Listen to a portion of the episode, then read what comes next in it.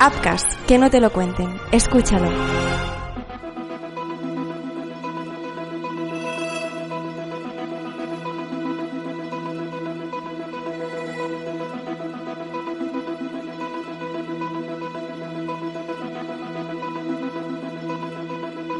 Era una fría noche de enero, de aquellas que calan.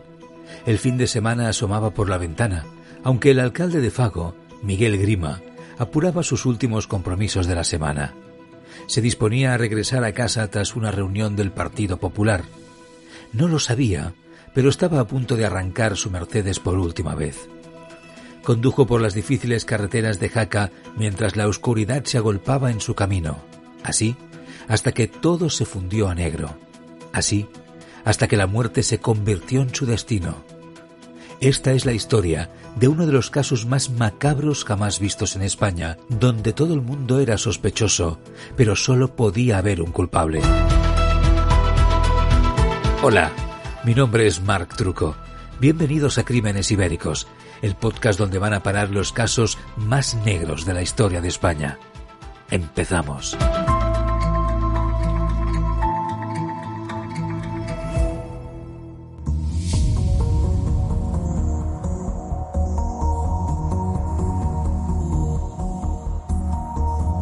Miguel Grima era un tipo terriblemente antipopular y, aún así, no había quien le derrotara en las urnas. Era el alcalde de Fago, un pequeño pueblo del norte de Aragón, en el Pirineo, situado en la comarca de la Jacetania. Quienes le conocían, que eran muchas personas, consideraban que su forma de dirigir el pueblo se asemejaba a tiempos muy antiguos, al caciquismo puro y duro. Las denuncias se amontonaban con el paso de los años, algunos vecinos le acusaban de prevaricación, otros simplemente no le aguantaban. Por ejemplo, el propietario del único bar del pueblo, que tenía que pagar un impuesto muy elevado por colocar una terraza. Pero para Grima, todo era producto de la envidia. Era el único alcalde del Partido Popular de los pueblos de la zona y eso podía despertar muchos odios y envidias. La ciudad más cercana, Jaca, quedaba a una hora por lo que todo lo que pasara entre aquellas aldeas parecía aislado de los problemas de la gran urbe. Aquella deriva se había prolongado ya ocho años. Desde 1999 nada ni nadie paraba a Miguel Grima. Pero aquello estaba a punto de cambiar.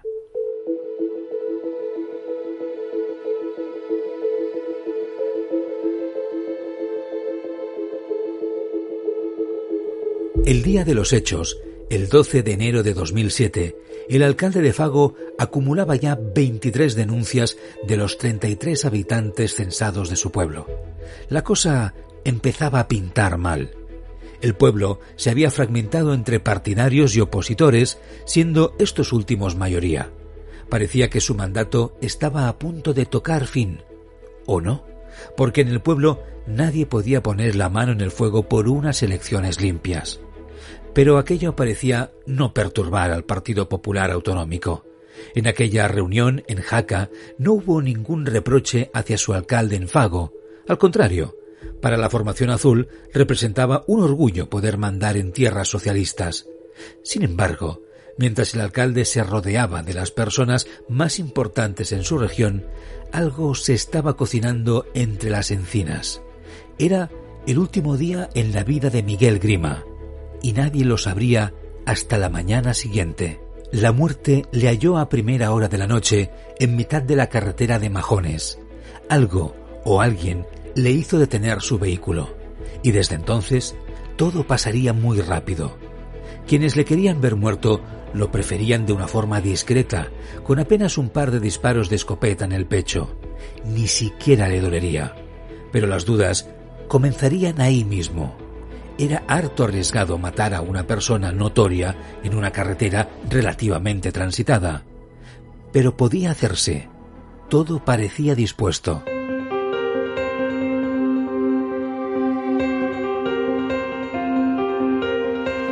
Corrían las 10 de la noche de aquel viernes 12 de enero de 2007, cuando un neurólogo vasco pasó por allí con su mujer y una niña de 11 años Se disponían a pasar el fin de semana en Fago cuando se cruzaron con ese conocidísimo Mercedes del alcalde varado en la oscuridad de la gélida carretera hacia el Pirineo. Al conductor, Iñaki Bedegaín, rápidamente le llamó la atención que el vehículo estuviera detenido en dirección contraria a Fago y tuviera las luces apagadas. De entre el ostracismo emergió una figura de un metro ochenta que les invitó a proseguir su camino. No resultó extraño. Videgaín no sintió miedo ni por un segundo. Hizo caso a aquel tipo que, pese a las circunstancias en las que se encontraba, no escondía maldad y había sido simpático con ellos. Pero sin saberlo, aquellos tres pasajeros habían sido los primeros testigos oculares del crimen más comentado en España durante aquella primavera. 13 de enero de 2007. Miguel Grima no ha dormido en su casa.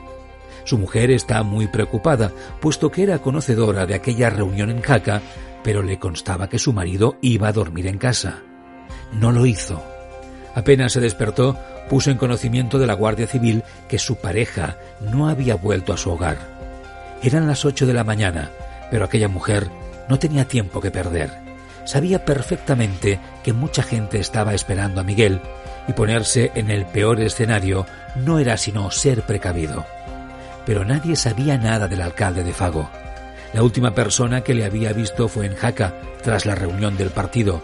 Sabían que el hombre había emprendido el viaje de vuelta a casa. Los nervios comenzaban a intensificarse. A los pocos minutos, todo el pueblo sabía que su alcalde había desaparecido. La noticia incluso llegó a comarcas vecinas, hasta el punto de que un helicóptero peinó la zona pensando en un posible accidente de tráfico. Pero la única persona que había visto su coche, Iñaki Bedegaín, estaba ilocalizable. Se había ido con su familia de excursión a la montaña y no conoció la noticia hasta muchas horas después.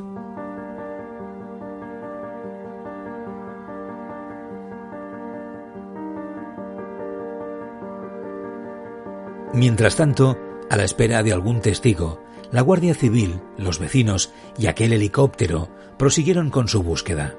Hasta el mismísimo presidente del Consejo Comarcal de la Jacetania se había unido a aquellas patrullas por la carretera de Majones. Así, hasta que encontraron un hilo del que tirar. Pequeños trocitos de cristal esparcidos por un punto de la carretera que les guiaron hasta el barranco.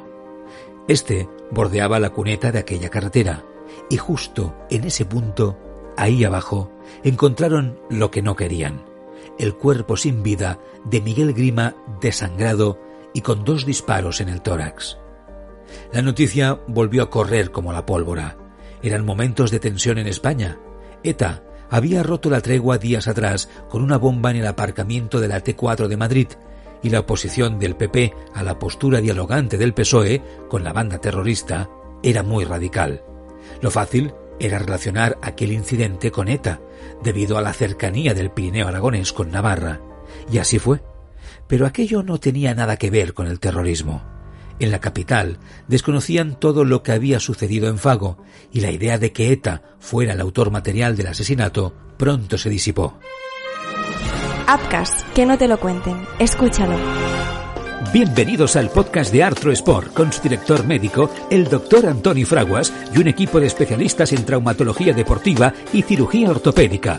Preguntas y respuestas para encontrar soluciones en el campo de las lesiones, prótesis de cadera, de rodilla, las metástasis óseas. Otra causa importante en la génesis de una fractura periprotésica es la osteoporosis. Cuanto más débil es el hueso, más fácilmente puede haber una fractura alrededor de estas prótesis. Pero desgraciadamente muchas veces hemos de quitar esa prótesis porque se ha aflojado o ya lo estaba previamente o a causa del, del crack, de la rotura del hueso, esa prótesis ha perdido el contacto sólido con el hueso, por lo tanto habrá que cambiar la prótesis por otra prótesis a veces mayor, a veces más larga, bien, bien sólidamente sujeta al hueso y no le dé dolor. Mira, la artritis reumatoide es una enfermedad de los tendones y las articulaciones de la membrana sinovial. Es una enfermedad que el paciente padece de todas sus articulaciones por una inflamación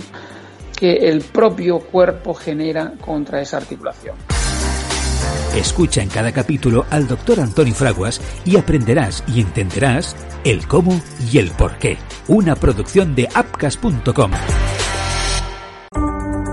Crímenes Ibéricos es mucho más. Hazte fan y apoya nuestro canal de iVoox y escucha más allá de las narraciones del caso. Cada mes te ofrecemos análisis del caso para reflexionar y preguntarnos el porqué de los casos que te contamos. Solo para tus oídos si eres fan y apoyas el canal. Contenidos especiales, entrevistas. Súmate al equipo de Crímenes Ibéricos. También puedes apoyarnos en Spotify y seguirnos en Twitter, arroba Crímenes Ibérico.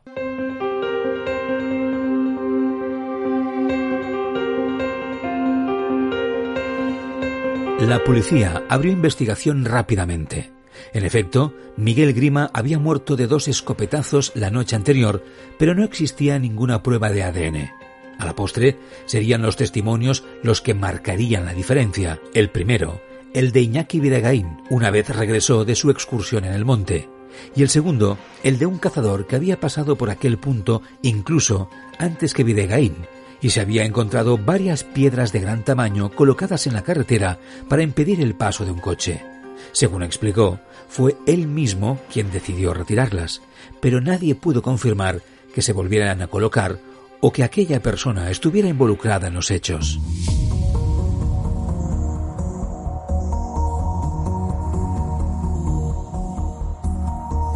Mientras la policía barajaba hipótesis, la esposa de la víctima entregó a la Guardia Civil una lista con 19 posibles sospechosos. Fue ahí cuando quedó claro por primera vez que estábamos ante una víctima muy impopular. Llamó la atención justo aquella cifra, ya que pese a tener 33 habitantes de forma oficial, en Fago solo residían 12 personas durante todo el año. Para resolver aquel embrollo, desde Madrid se envió rápidamente un equipo de la Unidad Central Operativa, el que está considerado como el mejor escuadrón de la Guardia Civil. Pero aquello no iba a ir tan deprisa. Con ETA fuera de la ecuación y ante la evidente falta de restos biológicos o huellas, la policía se dio de bruces con un nudo irresoluble. Además, estaba aquella lista de sospechosos de la viuda. Según pasaban las horas, se sumaban más y más, y la línea de investigación principal estaba clara. Estábamos ante un posible complot. El caso omiso de la justicia a las demandas de aquellos vecinos, unido a la falta de seguridad de las carreteras cercanas al pueblo, facilitaban un asesinato. Y más, si todos eran capaces de cubrirse los unos a los otros. Pero aquello se había descontrolado. La cúpula nacional del PP había puesto su mirada en aquel pueblo perdido en el norte de Aragón y había 70 agentes de la unidad de élite de la Guardia Civil analizando hasta el más mínimo detalle. Los medios de comunicación, por su parte, buscaban testimonios de vecinos que pudieran explicar qué había sucedido, pero nadie tomaba la palabra.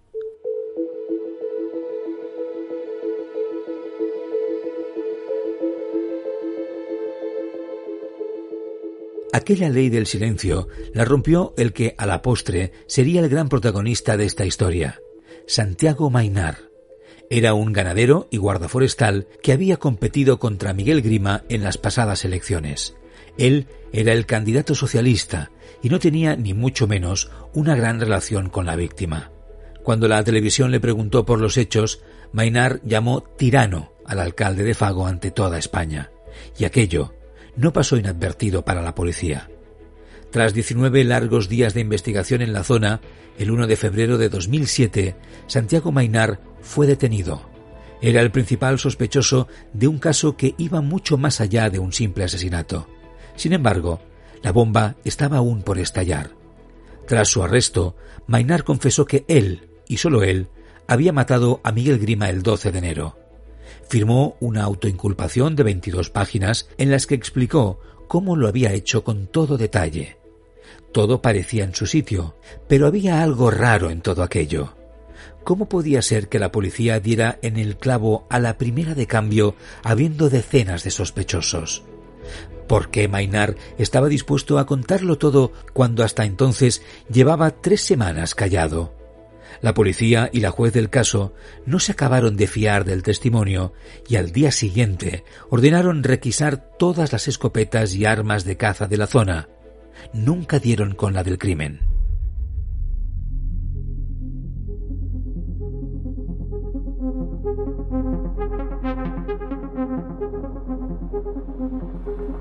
Pero aún y así, la confesión de Mainar lo cambió todo. Pese a su pasado socialista, no se vinculó el asesinato a un conflicto político y todo aquel desorden que había traído Madrid se fue relajando.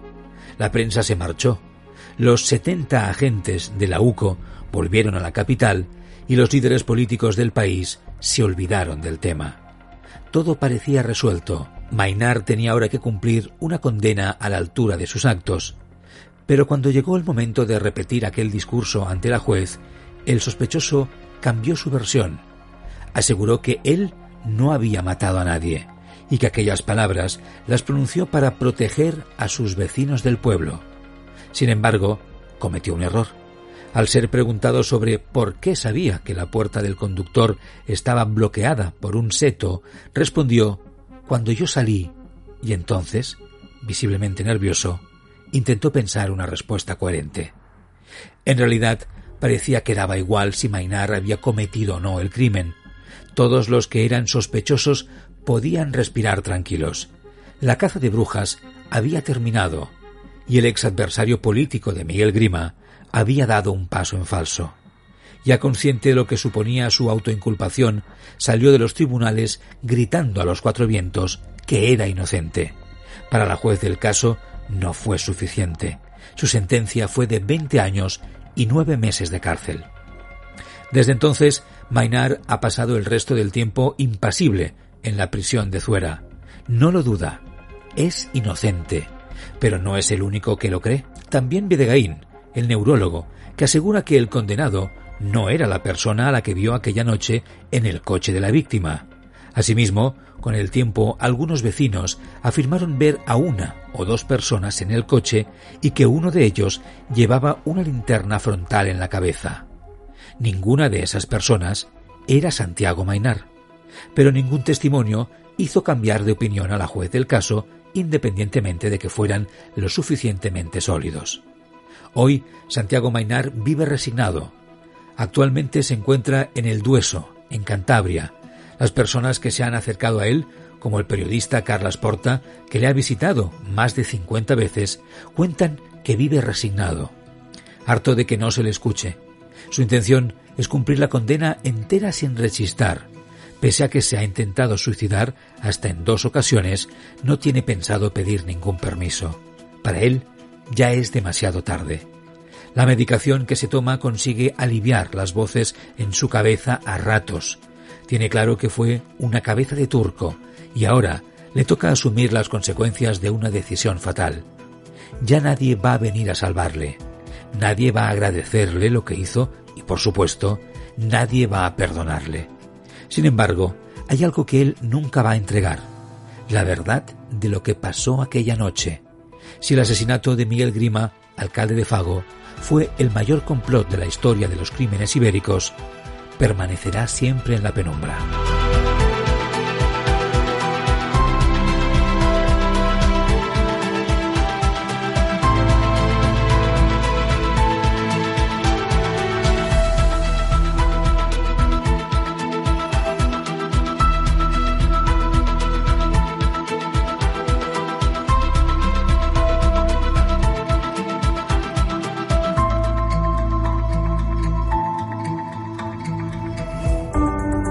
Crímenes Ibéricos es mucho más. Hazte fan y apoya nuestro canal de iVoox y escucha más allá de las narraciones del caso. Cada mes te ofrecemos análisis del caso para reflexionar y preguntarnos el porqué de los casos que te contamos.